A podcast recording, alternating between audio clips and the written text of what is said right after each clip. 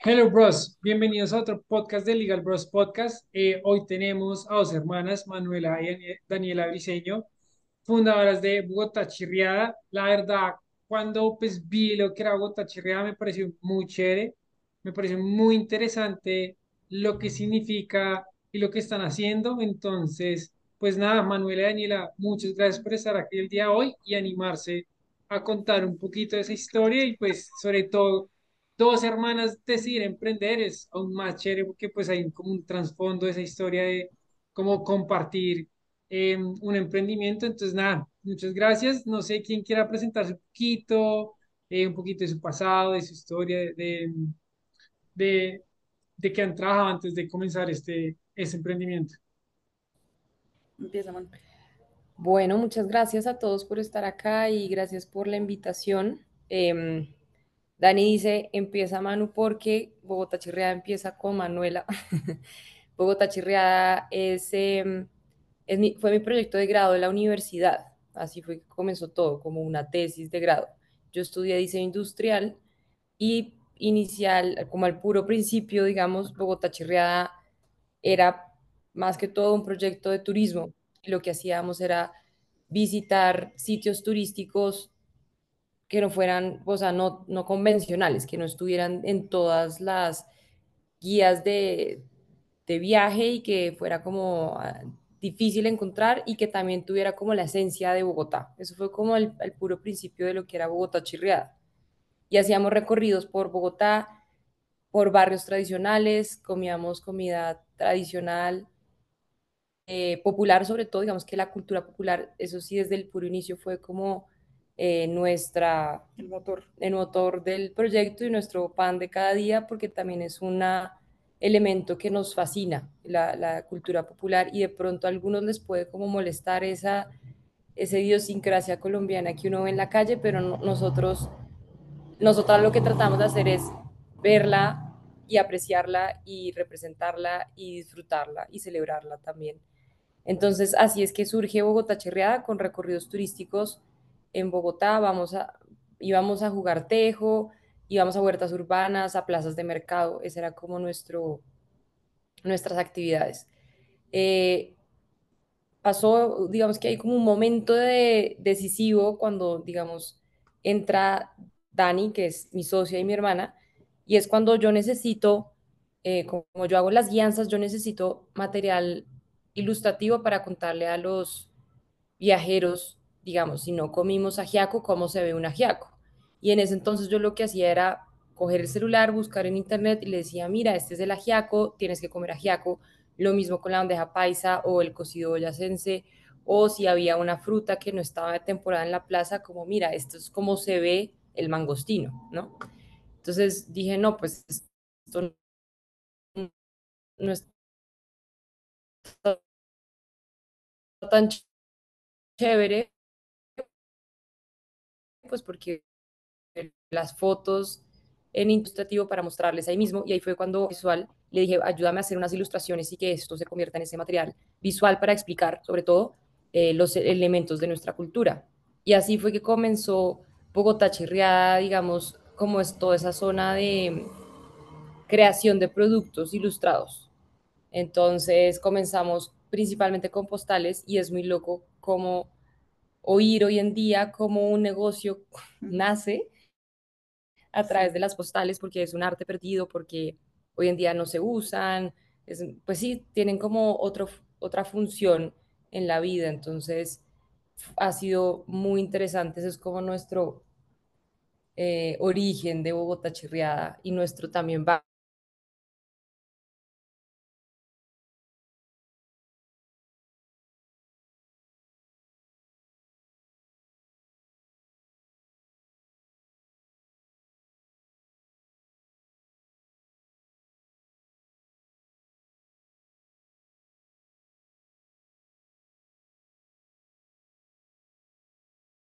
¿Cómo llegaron al nombre? El, el nombre de Bogotá Chirriada también es súper interesante, ya que lo preguntas porque queríamos, en el momento en que, digamos, yo creé los recorridos turísticos, yo quería como esa unión de, de palabras o ese juego de palabras pero no sabía exactamente qué, ¿no?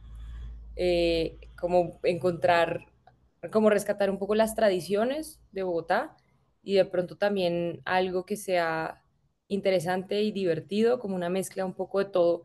Y yo alguna vez le oí decir a mi abuela, qué hombre tan chirriado.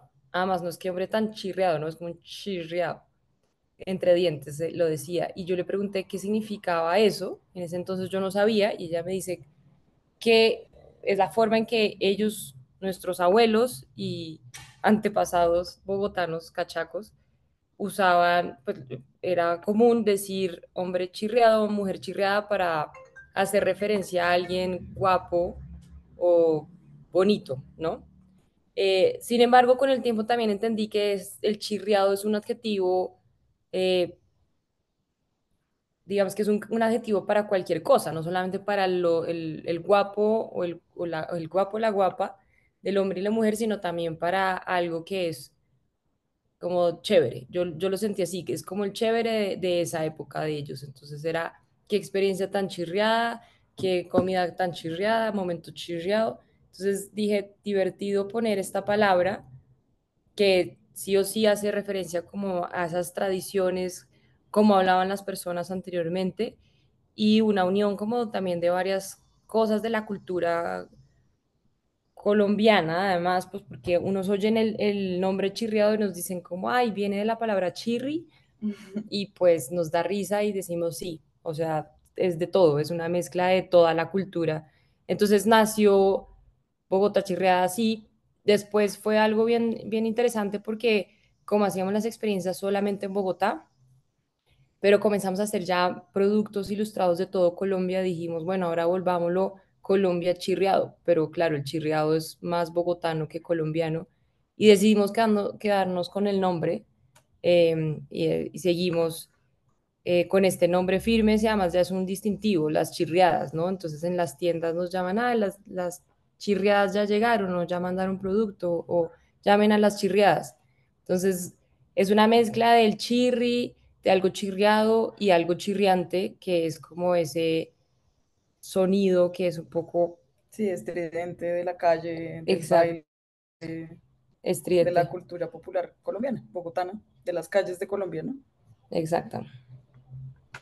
Bueno, digamos, ahí nos contaste un poco el tema de Colombia y ahí a ti hacer esa pregunta más adelante. Bueno, pensaron llamarlo Colombia chirriada, pero tienes razón, como que es una palabra muy bogotana pero les ha pasado con las ilustraciones, con personas que no son de Bogotá, como no, a nosotros este significado, esta palabra es tal cosa, o nadie, digamos, no sé, un paisa, santanderiano, les ha dicho que tenga algún otro significado esa palabra. No, no. Sí, en realidad no es, no es tan común en otras partes. Pero la entienden, yo siento. Sí, de pronto se entiende, y, también nos ha pasado como por fuera del país, ¿no? O extranjeros o en otras partes de, del mundo que nos preguntan como chique o chirri o qué significa. O, entonces, al principio sí es un poco difícil como, en, como percibirla, eh, pero uno ya después hace como la explicación como que no, no, es, no es complejo o les interesa o, y es que hay como para siempre en la memoria pero no nos ha pasado tanto con el nombre de Bogotá Chirriada, sino con los nombres de las postales. Por ejemplo, tenemos una postal que es la ilustración de la Casa Paisa y hay veces las tiendas cuando nos piden de esa postal nos dicen, de la, nos puedes mandar 20 postales de la Casa Madrigal y nosotros como... ¿Qué es eso? ¿Qué Casa Madrigal? Y, claro, atamos y es como, ah, claro, la Casa Paisa. Entonces se inventan nombres por cada postal eh, y es súper divertido que cada uno se apropie del nombre de la postal. Eso está chévere. Bueno, yo quería devolverme y preguntarle a cada una por qué decidió emprender. Eh, mm, nos contaste un poco que la idea surgió del proyecto de grado, pero pues mucha gente tiene el proyecto de grado, lo hace y no sigue adelante con él. Entonces, eh, pues en lo personal, cada una antes había pensado en emprender o habían pensado en tener una carrera más corporativa en una empresa, eh, o cómo fue ese punto de inflexión para decir, no, nos lanzamos totalmente al agua eh, y nos queremos convertir en emprendedoras. Pues yo creo que eso fue todo un proceso de, sí, como de menos a más y no fue una decisión tan consciente en un principio, o sea, creo que Manu sí lo tenía un poco más pensado. Yo, en cambio, yo estaba, yo era, yo soy cuatro años menor, entonces yo estaba pues comenzando mi carrera, mi hermana ya se estaba graduando, entonces ella ya estaba pensando en trabajar, yo en cambio estaba pensando en estudiar y no tenía como ninguna intención de, pues sí, como de, de emprender, no tenía ni idea qué iba a hacer con mi vida. Y cuando Manu me dijo, yo le dije como, bueno, yo te lo hago, pero yo no quiero, yo no quiero como ponerme a vender. Eso sí te lo digo desde el principio, yo odio eso, vender es lo más aburrido que a mí me parece, o sea, como que no tengo ningún tipo de habilidades para vender y siento que eso es difícil. Entonces yo te hago las ilustraciones y ya no más. Entonces Manuela como, bueno, listo, hagámoslo así, eh, pero entonces como que al principio solamente era para mostrar las postales, en realidad el negocio era el de las guías de turismo y no tanto eh, el negocio, no era vender productos. Eh, fue más como después de un tiempo que a Manuela en los recorridos le decían todo el tiempo como, ay, oye, yo quiero esta postal, ¿por qué no me la, por no me la vendes? Yo te pago, ¿cuánto cuesta? Y Manuela pues no tenía un precio establecido ni nada. Y fue ahí cuando ella me dijo, bueno, está pasando esto, ¿qué hacemos? ¿Aprovechamos la oportunidad o no la aprovechamos? Y pues depende de nosotros. Y fue ahí que mi hermana, me acuerdo que cada una invirtió 200 mil pesos para hacer nuestro primer bache de postales. Y eso fue como el inicio de Bogotá Chirriada y cómo se volvió un negocio realmente este tema pues de, de los productos que superó inclusive pues al tema de, lo, de las guianzas de turismo. Y, y, nos empezamos a dar cuenta que era un negocio súper rentable, eh, que además éramos buenas haciéndolo y que no era tan difícil, o sea, como que nosotros teníamos, pues yo por lo menos tenía una, una imagen de el negocio como de salir a vender postales, yo por mí misma como a buscar a los clientes, que ahora lo hacemos un poco más, pero que, que en ese momento dijimos como no, eso no es lo que queremos y ese no fue nuestro modelo de negocio, ni lo sigue siendo el principal, digamos. Entonces, eh, sí, fue como paso a paso se fueron dando las cosas y y ya después sí fue como, bueno, metámosle la ficha entonces a esto porque sí funciona y nos gusta y nos va bien. Entonces así fue. Muy orgánico. Y en cuanto a, pues por mi lado, eh, yo creo que también influye mucho el entorno donde uno crece. se educa, crece, nace, ve todo, ¿no? Nuestros papás son, pues, pues son independientes, entonces eso lo vimos mucho desde desde muy pequeñas. Y yo creo que eso también se queda un poco en la cabeza de uno. Eh, y cuando yo salí de la universidad, en realidad sí, sí fui empleada y tuve una experiencia no, no tan interesante, como que no me conecté con este, este mundo.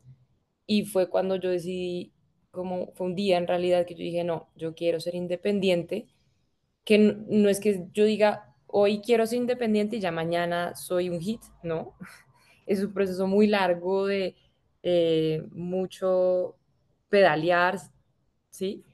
Eh, y, de, y, de, perseverar y perseverar y se puede, se puede, se puede ir también al principio de pronto en contra la corriente un poco, pero yo sí creo que desde el principio yo lo tenía muy, muy claro y en el colegio también vendía alguna vez galletas o dulces, como que esa, esa vena yo la tenía desde muy chiquita, tan y no tanto, Sí, a mí no me interesaba para nada. Ahora sí. Ahora sí. Y entonces eh, fue igual un complemento, ha sido un complemento muy interesante. Eh, y no es que yo me haya arrastrado a Dani, pero también, digamos, como que el negocio demostró un montón de, de, orgánicamente comenzó a crecer tanto que dijimos, no, pues esto es. Anteriormente también tuvimos otros trabajos junto con Bogotá Chirriada, también como independientes, pero pues hacíamos cositas por aquí, cositas por allá, y en un momento nos tocó como dejar aparte eso y decir, no, pues esto me está tomando todo el tiempo.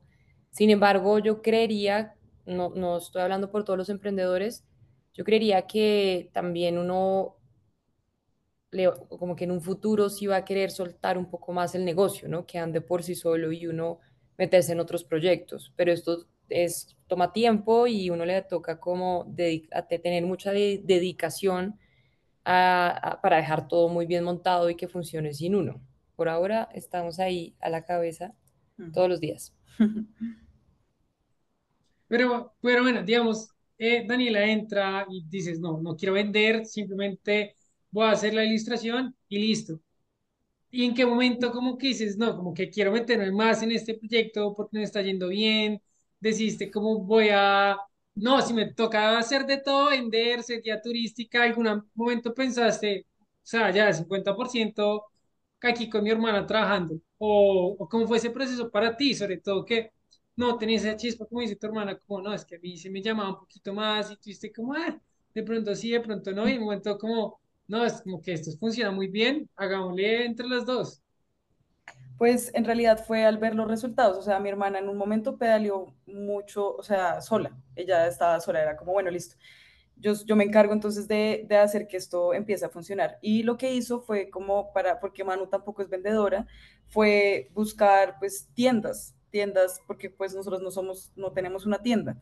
Entonces, eh, lo que hizo fue tocar puertas, como a las tienditas que vio ahí como en el centro, dijo como, bueno, podría funcionar, y empezamos con así con dos tiendas, eh, y entonces empezaron, pues sí, a pagarnos por eso, y entonces ahí yo me di cuenta como, bueno, pues eso es como, es muy chévere porque el carro anda solo. Entonces uno deja ya y uno no está, no está buscando, no está, digamos, no está enfrentándose al cliente final, que eso a mí me parecía muy interesante, pero sí estoy recibiendo la plata entonces, y además son mis ilustraciones y para mí era muy importante, igual, pues es muy importante crecer como artista. Entonces, era como igual una fachada muy buena para, para las dos, o sea, como que nos daba plata, nos hacía, pues las ilustraciones las hacemos entre las dos, entonces igual es como, pues es nuestra cara, es nuestra hoja de vida, como ante el mundo de lo que hacemos, eh, la gente se lo está llevando, entonces fue ahí que yo me di cuenta como, pues no es, o sea, hablar con otra empresa me parece mucho más eh, como posible, o pues en ese, en ese momento yo lo veía así, como es mucho mejor venderle a las tiendas que venderle al cliente directo. Me parecía más fácil porque ellos se encargaban, ya tenían experiencia, ya estaban ahí puestas las tiendas, ya tenían su local, ya tenían una marca. Nosotros en ese momento nuestra marca era muy pequeña, obviamente nadie nos reconocía. Eh, y ahí fue que nosotros dijimos como pues esto, son, esto es nuestro canal de ventas, es, más, es lo más fácil que podemos hacer en este momento. Y así fue que la marca realmente tomó, tomó fuerza. Ya después, cuando decidimos venderle al cliente final, después de cinco años o algo así, la marca ya era súper fuerte porque todo el mundo nos conocía en todas las, o sea, mucha gente ya nos conocía, nos reconocía porque estábamos en los museos, en las tiendas pues de, de Bogotá, pero también en los museos de Medellín, en Cartagena, en Villa de Leyva, o sea, como que ya habíamos hecho la tarea de, pues sí, de B2B y ahí fue que, que entonces la marca creció solita sin darnos cuenta, o sea, realmente no fue tan, o sea, obviamente hubo mucho esfuerzo, pero no fue tan consciente ese crecimiento que se dio eh, para venderle a un cliente particular. Y digamos, ¿qué papel sigue desempeñando las guías turísticas hoy en día? Porque pues nos contaron que en el inicio ese era, digamos, como el servicio pero ¿cómo ha ido evolucionando esto en, eh, en la actualidad? Eh, ¿lo siguen haciendo, lo siguen haciendo menos o de pronto, y si lo siguen haciendo, pues cómo, cómo eh, encuadran el engranaje de todo el emprendimiento? Pues es muy interesante esa pregunta porque nace desde el turismo, Bogotá Chirriada, pero hoy en día está casi 100% desligado. Después de la pandemia que el turismo tuvo como este frenón tan duro, y retomar fue aún más duro y, nosotros ya teníamos consolidado más como toda esa parte de, eh, del producto ilustrado. Entonces decidimos como entre las dos decir, bueno, no, vámonos más por este lado. Sin embargo, el tema de turismo siempre fue por, digamos, únicamente de Manuela, no de Daniela. Daniela nunca estuvo involucrada en el tema turismo. Yo hice varias guianzas de turismo que fue una nota, y ahorita tenemos las experiencias en Airbnb y yo tenemos unos, eh, unos guías que nos ayudan a hacerlas, pero esto es muy esporádico. En realidad el tema del turismo fue más, más que todo el origen, podríamos decirlo, y, y el tema del corazón de la cultura popular sentimos que igual sigue siendo como eso que conecta el turismo con los productos, porque el tema del turismo también, o sea, se da por otro lado, porque nuestros productos también pues están diseñados para esta persona que quiere a Colombia y le fascina su cultura y todo esto. y podemos encontrar muchos extranjeros en este, en este papel. Entonces, se involucra el tema y el turismo. Nosotros en algún momento eh, quisiéramos hacer una guía ilustrada de Bogotá, por ejemplo, cosas así. O sea, siento que igual el turismo siempre va a estar ahí relacionado porque el turismo fue como nuestro motor, entonces nos dio como esa fuerza para seguir investigando qué es lo que uno hace cuando va a cualquier ciudad, ¿no? ¿Cuál es el mejor lugar de empanadas, de arepas? Entonces uno va hasta allá, conoce la historia, cómo se hace el mejor eh, sancocho trifásico, entonces uno tiene que ir a buscar el mejor ajiaco, exacto. Entonces es una investigación dentro de nuestra propia ciudad y nuestro propio país que nos ha puesto a nosotros en el papel de ser turistas en la propia ciudad y en el propio país. Entonces, creo que el turismo hoy en día es eso, es como algo transversal en nuestra marca, pero los recorridos no, no son tan recurrentes ahora. Bueno, y digamos, ya nos hablaron un poco al principio de un producto muy chévere que tienen, que son las, que tienen, que son las postales, pero digamos, eh, para alguien que, no es mi caso, pero me pongo en los zapatos, alguien que dice, ¿cómo así que venden postales? O sea, hoy en día, porque alguien quisiera tener o comprar una postal, eh, y yo sé que ustedes tienen, digamos, como un pensamiento acerca de eso, o sea, de como el, eh, el uso que puede tener una postal o el propósito que tiene, puede tener una postal hoy en día. Me parece chévere que se lo expliquen a nuestra audiencia. Pues sí, en realidad, como que para nosotras, o siento que fue así en un inicio, para nosotras los postales siempre han estado presentes porque en todos los viajes que hemos hecho, que además hemos viajado mucho juntas, la postal siempre se ha vuelto, pues es como que es el, el icono, el icono del viaje. Y nosotras siempre compramos y, y, coleccionamos esas postales, así uno las guarde dentro de un libro o la pegue en la pared o la enmarque o tal vez uno la guarda en una carpeta y ahí se quedó y después de cinco años volví a abrir esa carpeta y la vi y me acuerdo entonces de eso. O sea, siempre creo que para nosotras era natural el tema de la postal, no para enviarla, no para enviar un mensaje, sino para un recuerdo de, del lugar. Eh, sin embargo, sabemos que las postales pues están en desuso, o sea, para, sí, el uso real de la postal era enviar una, una postal y, y, escribir un mensaje. Con el cartero. Eh, con el cartero que acá no existe, o sea, es como una cosa que es además súper europea, eh, pero que yo creo que sí sirve hoy en día como recuerdo y eso siempre va a ser, o sea, yo creo que en ningún museo van a dejar de vender postales eso siempre va a estar ahí y cada vez uno ve más, y es como, y tarjetas, y, o sea, como que uno a pesar de que se está volviendo este mundo cada vez más virtual, la postal todavía, hay como mucha papelería específica para ese tipo de cosas que se sigue haciendo y se sigue vendiendo muchísimo a pesar de que seamos tan digitales.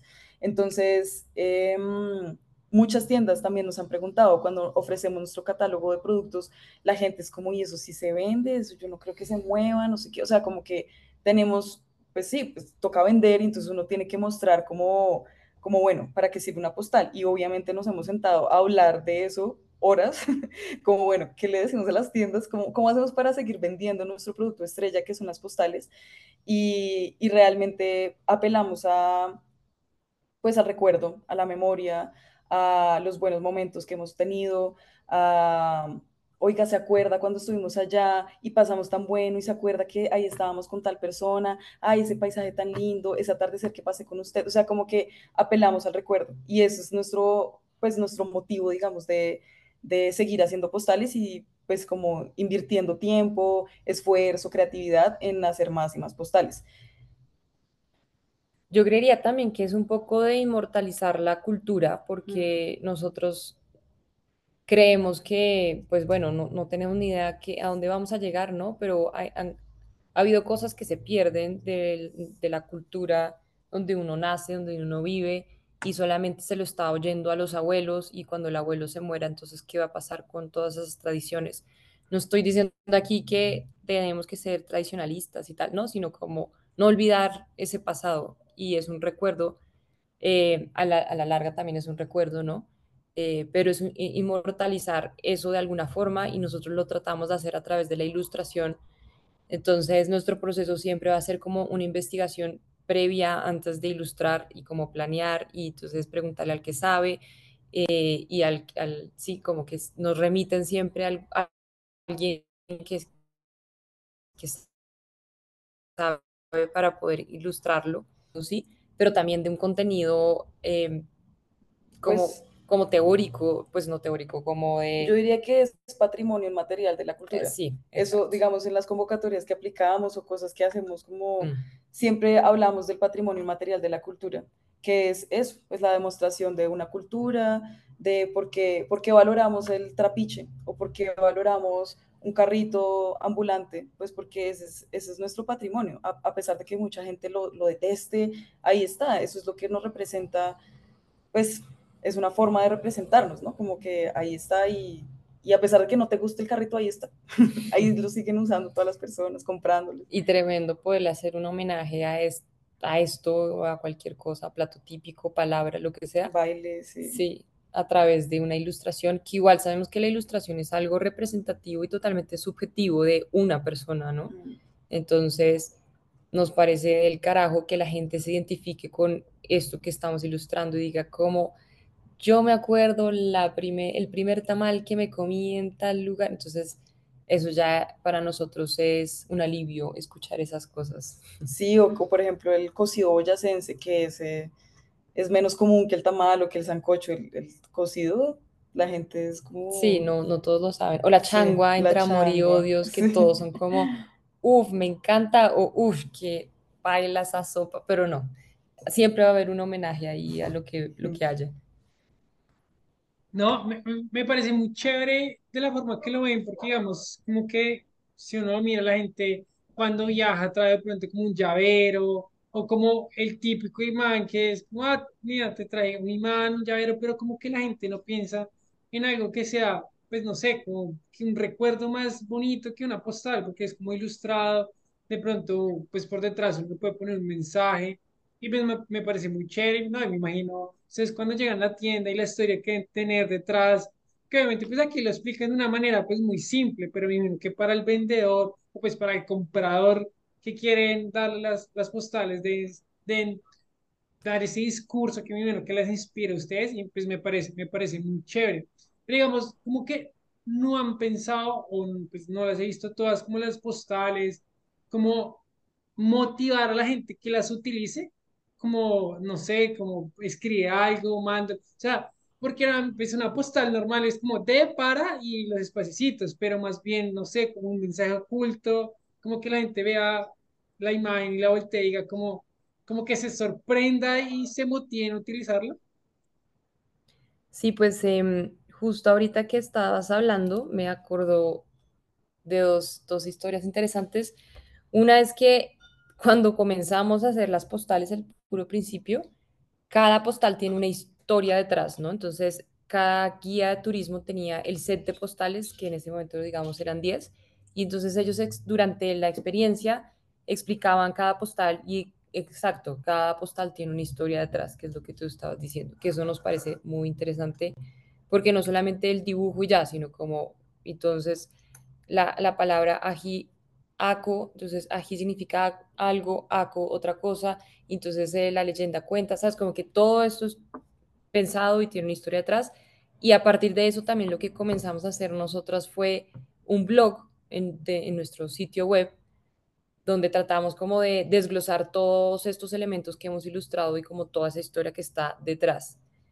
Pero eh, esto que nos pregunta sobre el mensaje oculto o tratar como de incentivar, digamos, el uso de la postal, lo hicimos sobre todo en la, eh, durante el COVID, porque veíamos como este tema de la lejanía y que no se puede dar el abrazo y hay gente que no se puede hablar, y bueno, etcétera. Entonces, eh, ofrecimos en ese entonces un servicio que se llamaba la carta postal y era que las personas tenían que escoger una postal de, de nuestras 35 referencias.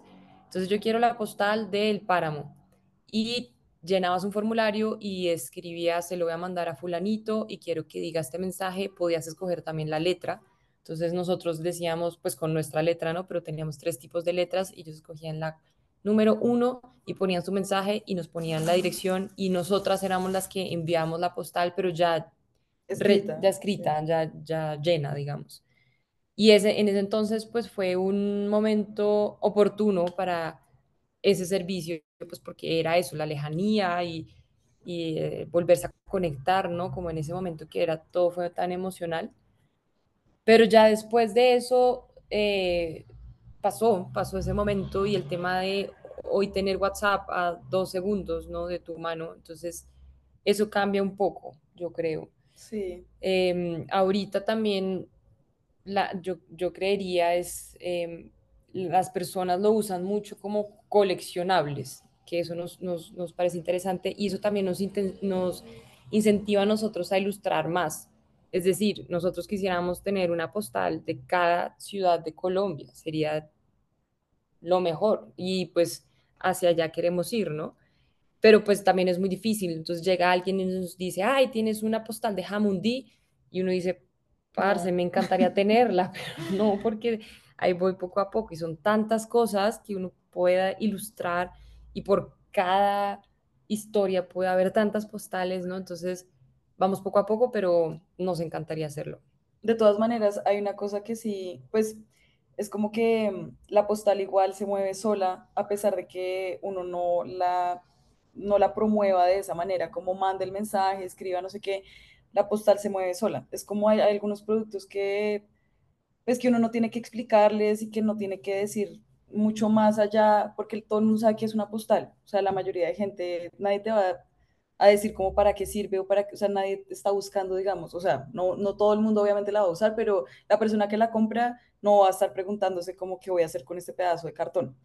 Em, a nosotras nos sorprende mucho, la verdad. Es sorprendente ver que en un mes se vendieron 400 postales en una tienda, en una sola tienda. Es como, como así, o sea, ¿por qué tantas y quién se las lleva y a qué hacen con ellas? o sea, también es como una pregunta que nos hacemos nosotras porque, pues sí, yo puedo pegar, pues sí, no sé, tres postales en mi pared y pues ya está, o no sé, la voy a usar de, de páginas del libro, eh, pero a veces nos sorprende que se muevan tanto siendo un, un pedazo de cartón tan inútil hoy en día. es muy impresionante, pero estamos totalmente pues como convencidas de que esa respuesta no la, no la tenemos que responder, ¿sí saben? Como eh, la postal se vende sí o sí. Es sorprendente, pero es así. Lo, lo hemos comprobado con ocho años de experiencia que tenemos con postales. Entonces, bueno. Bueno, y para cerrar el tema, ustedes eh, en su página tienen una descripción de las postales muy chéveres, pues eso demuestra lo buena vendedoras que se han hecho y es la siguiente. Como si enviáramos un abrazo distante, es un detalle especial que le saca una sonrisa a cualquier remitente. Yo leí eso y dije, wow, qué forma de vender un producto, ¿verdad? Me pareció como muy chévere. Y conectando ya al siguiente eh, fragmento de este podcast es, ustedes tienen una identidad muy fuerte, como muy, eh, o sea, mejor dicho, la marca tiene una identidad fuerte eh, que se distingue. Eh, tanto, por ejemplo, si uno se mete a su página web, empezando por el nombre que tienen, la marca que tienen. Eh, les quería hacer la siguiente pregunta. Si llega un independiente que también quiera hacer ilustraciones, ¿qué diferencia ha hecho en ustedes de verdad tener como ese plus y esa identidad de marca tan fuerte? Si lo ven como algo valioso en el cual invertir tiempo, en el cual invertir eh, económicamente también ha hecho las cosas más fáciles, o sea, esa identidad de marca sí sirve, o digamos alguien que dice, bueno, hace una ilustración, yo también voy a hacer, digamos, eh, agendas y voy a ir a venderlas, también puede que logre lo mismo, es algo en lo que uno, un emprendedor que está iniciando y quiere seguir el camino de ustedes, como que retrospectivamente ven que ese tiempo que se utiliza en la construcción de identidad de marca está bien utilizado o es algo que no es tan importante. Y yo quisiera agregar una cosita que, digamos, pues va muy de la mano, pues los artistas, digamos, cuando diseñan algo, sobre todo el tema de la naranja, uno sabe quién la diseñó. ¿Les ha pasado de pronto que digan como, o sea, no, no sé el nombre y la gente ya sepa directamente que es de ustedes, como que lo que sea el tanto como de la marca, como que la distinguen, como el diseño que tienen, como que no, esto ya es de Bogotá, chirriada sin saber qué, qué es de ustedes, ¿también les ha pasado eso? Em, yo, bueno, comenzando con la primera pregunta, yo creería que la identidad de marca sí es, es todo. nosotros también trabajábamos con diferentes marcas, eso, creando marca y creemos que el concepto de cada marca hace la diferencia entre marca y marca. De hecho, conocemos muchas marcas que también ilustran y también ilustran de pronto de la cultura popular o de pronto ilustran de sus viajes o, o de, bueno, como cosas de pronto parecidas a las de Bogotá Chirriada, pero siento que siempre hay una identidad ahí que es muy difícil, pues más que copiar, como eh, difícil de parecerse, pues porque uno quiere crear algo eh, un concepto frente a nuestra audiencia. Entonces, eh, para nosotros, digamos que la cultura popular es ese concepto que está ahí o esa, ese corazón, lo más chirriado, lo más colorido, lo más autóctono de nuestra, de nuestra tierra, el baile, el goce, ¿sí? Eso yo creería que es como parte de nuestra identidad visual y que queremos como también demostrarlo. Entonces yo creería, mi consejo sería para estos emprendedores que están comenzando o ya van a medio camino o como, como sea, que la identidad visual es, es, lo es todo, como que ahí tú te defines ante una audiencia y todo lo que tú hagas o dejes de hacer, ya te están definiendo y están creando como este, este ideal en, en, su cabeza, el de la audiencia. Sí, ahí yo creo que mm, es, es de trabajo y es una cosa que, que uno a veces no tiene tan claro. O sea, pasar las ideas a imágenes, o sea, como yo soy, no sé, una marca eh, divertida, soy, pues no sé, como me gozo todo, eh, soy amable, soy querido, no sé qué, eso pasarlo a una imagen visual es complicado, o sea, no siempre es tan fácil, pero es súper necesario porque es, aunque uno no crea, la parte visual es súper clara, la gente lo lee de una, o sea, visualmente tú puedes hacer que llegue muy rápido un mensaje, unos colores, unas formas, una tipografía, todo eso es parte del mensaje que tú estás queriendo decir. Si tú no tienes una identidad clara visual, tu mensaje nos está mandando de la manera correcta. Nosotras hemos trabajado mucho en nuestra marca y hemos cambiado varias veces de, identidad visual porque como, como pues han oído, digamos, durante todo este podcast que pues hemos cambiado de ideas, hemos sí, como pasado de las guías turísticas a lo otro, bueno, han pasado muchos cambios en nuestra, en nuestra, pues en la marca, digamos, entonces hemos tenido que cambiar varias veces y pues con la experiencia uno se vuelve más, sí, más sabio al escoger esto, porque esto, o sea, tiene como un criterio mucho más definido de lo que queremos y lo que queremos expresarle a nuestro público y por eso también pues hemos cambiado mucho, mm, pero ya logramos llegar a una identidad visual que nos representa un 100% y quisiéramos seguir como pues utilizándola y poder sacarle el jugo, o sea, el provecho que, pues como que, que, merece porque realmente ese es nuestro mensaje, o sea, con, nuestro, con nuestra identidad visual nosotros transmitimos un mensaje. Bueno, y digamos, para ir ya terminando y abordando el último segmento, es ustedes que tienen planeado para el futuro, qué se viene para Bogotá Chirriada en cuanto de pronto nuevos productos, expansión, eh, de pronto inversión o a qué le están apuntando para el crecimiento del emprendimiento? Pues es una gran pregunta porque el crecimiento de Bogotá Chile ha sido tan orgánico que en este, año nos estamos organizando, porque eso comenzó a crecer y crecer y no nos dimos cuenta.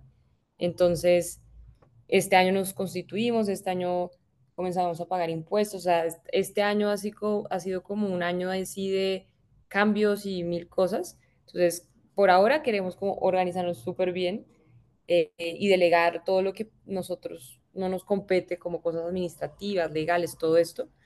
Pero una vez ya tengamos toda esta, todo esto organizado, la casa organizada, nosotros nos encantaría poder, lo que les comentábamos antes, como ilustrar todo Colombia y seguir ilustrando más, más ciudades, más pueblos, más rincones perdidos también de Colombia, ¿no? No es solo visualizar de pronto Bogotá, Medellín, Cali, sino, ah, bueno, ahora nos vamos también para el Baupés, y sería una nota eso.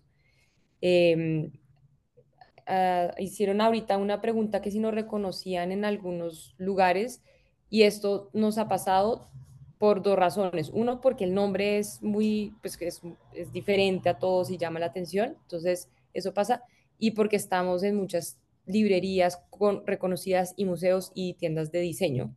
Entonces la gente cuando nos ve dice, ah, yo ya los conocía, pero sobre todo por estas tiendas que ya son conocidas o estos museos. Mm. Hemos estado en un par de tiendas, eh, ferias pequeñas, como nosotras, interactuando con el cliente, que eso casi nunca lo hacemos, porque es más B2B nuestro modelo de negocio, pero ha sido súper interesante. Entonces, hasta ahora, este año vamos a participar en una feria grande, que va a ser ahorita en diciembre. Entonces, vamos a probar cómo nos va a ir es nuestra primera vez así que nos lanzamos a, la feria grandota a, probar fortuna también. Entonces, dependiendo cómo nos vaya, también podríamos seguir yendo por ahí, sobre todo teniendo la interacción directa con, con nuestro, nuestro cliente, porque eso casi nunca lo tenemos. Tenemos un e-commerce donde no le conocemos la cara a la persona, sino que despachamos y tenemos tiendas que pues atienden por nosotros. Entonces, eh, creería que eso también podría ser como un futuro interesante y un futuro remoto de pronto tener una tienda bien chirreada. Sí, yo creo que hay un objetivo que tenemos las dos y es volvernos un referente dentro de todo el país de, pues, de cosas lindas hechas por colombianas, hechas para colombianos y para todo el resto del mundo que esté apasionado por la cultura colombiana. Y digamos, para terminar, eh, un consejo que le dieran a otros emprendedores de algún momento difícil o algún obstáculo que hayan tenido que sobrepasar, que se lo pudieran evitar a alguien que está comenzando a emprender. Eh, ¿Se les viene alguno, eh, tiene alguno en mente? Sí, 100%. Yo digo que la, constituir empresa, eh, nosotras trabajamos casi seis años sin constituirnos, constituirnos y estuvo interesante, pero ya hay un punto en que ya no, da, no te da nada, ¿no? No te dan los topes legalmente tampoco, entonces ya fue como algo obligatorio. Pero yo creería que este transición de mm, régimen pues, de persona natural a persona jurídica, eh, yo creo que sí tienen que tener, van, deberían ir como de la mano de muchas personas, de un abogado, sí o sí, aquí los tenemos a ustedes, eh, estar como, sí, porque el tema del, emprendimiento es como puro prueba y error, prueba y error, y uno la caga resto y la vuelve y vuelve a probar y así, ¿no? Pero entre uno menos la embarre, pues mucho mejor, entonces pierdes menos tiempo, pierdes menos plata, entonces esta transición yo creo que sí es súper importante y sí creería que hay que eh, sí, asesorarse. asesorarse por todos los medios, ¿no? Como que esto yo creo que es súper interesante. Y es difícil, nosotras lo hicimos un poco a ciegas, pero no porque no quisiéramos asesorarnos, porque me acuerdo que planeamos, o sea, dijimos, bueno, nos vamos a constituir, ya nos toca, pero entonces démonos tres meses para asesorarnos. Y en esos tres meses no fue fácil conseguir una persona que nos pudiera asesorar, no, no encontrábamos quién, entonces fue al final como lo hicimos un poco a ciegas, a la loca, em, y pues todavía uno, o sea, todavía estamos pagando un poco los errores de constituirnos de esa manera, porque no sabíamos mucho, y, y, pues uno que no es ni abogado, ni tiene ni idea de ese tipo de cosas, o sea, ni contador. nada, o sea, nosotros somos artistas, somos diseñadores, no tenemos ni idea de eso. Entonces, realmente uno sí va caminando muy a ciegas si no, no sabe, o sea, realmente uno no sabe. Entonces es mejor agachar la cabeza y decir, esto no lo sabemos, toca preguntarlo y hasta que no me quede demasiado claro, no lo pongo en un papel porque es que después uno, pues sí, ve los errores de no asesorarse. Y de pronto las personas que trabajan con producto, no con servicio, nos ha pasado mucho, eh, hacer siempre una prueba antes de imprimir 10 mil. Porque nos pasó alguna vez, mandamos a hacer mil, pues sí, pero una grave, fueron mil mapas y había un error en el mapa. Y el tarpiche. Y el, ah, bueno, el tarpiche fue otra, bueno, no, varias veces. O sea, uno puede reincidir en el error, pero bueno, el tema es como hacer pruebas de... Sin afán, yo creo que sin afán. las cosas se hacen, o sea, hacerlas bien, yo digo también, hay como una filosofía, es igual hacerlo, porque también uno a veces porque quiere que esté todo perfecto, entonces no lo hace, pero tal vez sí hacer las pruebas como para que esté bien y ya, y sale y, y ya uno se, se ahorra mucha plata, bueno, eso. No, pues me, me parece muy chévere y siento que son como muy honestas, porque muchos emprendedores dicen como no, no hemos tenido ningún problema, todo ha sido perfecto y me parece chévere como ese mensaje a otros emprendedores como de esos elementos como muy importantes y lo que ustedes dicen, nosotros somos abogados, entendemos, digamos, de esos errores, pero muchas veces como que si viene de parte de un abogado, no les va a llegar tanto como que venga de parte de un emprendedor, como que, ok, bueno, si esta persona lo dijo, emprendió y cometió estos errores, sí es verdad, porque a veces es como, no, simplemente es como por venderme algo y pues no, realmente, digamos, en, este- en nuestro caso es como el propósito y el propósito del podcast es esto, como que muchos emprendedores escuchen, no, pues tanto de, digamos, de lo que han logrado, pero también de esos pequeños errores que les puede servir a- hacia futuro. Sí. Y errores vamos, vamos a cometer siempre, o sea, nunca, nunca, o sea, es que no, no pasamos en blanco. Es muy difícil. Reincidimos. Sí, o sea, siempre hay errores, pequeños errores, pero bueno, cada vez menos, esperamos que algún día. Pero eso es la vida de emprendimiento, Sí, como caerse y volver a levantar y así. Y aprender poco a poco también con la, a punta de tropiezos. Pero el que lo esté dudando en este momento, si emprender o no, yo digo, láncese al agua, que igual es una nota, todo el proceso, todo lo que hemos vivido, Todo lo que uno aprende, todo lo que uno aprende, sí, uno aprende mucho, Mm. mucho y es súper, o sea, como emocionante, aprender, o sea, saber lo que nosotras sabemos de Excel, sabemos mucho. es súper emocionante, en realidad uno aprende de todo, de todo, De porque le todo. toca a uno y es, es chévere. No le sobra a uno, nunca. Bueno, Manuela, Daniela, ya llegamos al final de este episodio. Eh, queríamos pues eh, preguntarles para que nuestra audiencia sepa es dónde las puede seguir en las redes, eh, a nivel personal, como también a Bogotá Chirriada, y dónde, digamos, si quieren hacer un pedido, mencionaron que por medio de la página web, pero no sé si también dónde pueden ver en qué tiendas están vendiendo sus productos, si lo tienen en la página o nos pueden mencionar un par de tiendas. Claro, nosotros estamos, comencemos con Instagram, estamos como Bogotá, arroba Bogotá, guion al piso, chirriada, Bogotá chirriada, y estamos así con ese mismo nombre en TikTok, somos nuevas en TikTok, no sabemos nada de TikTok, pero vamos como con tres videos, aprendiendo también, una vez más.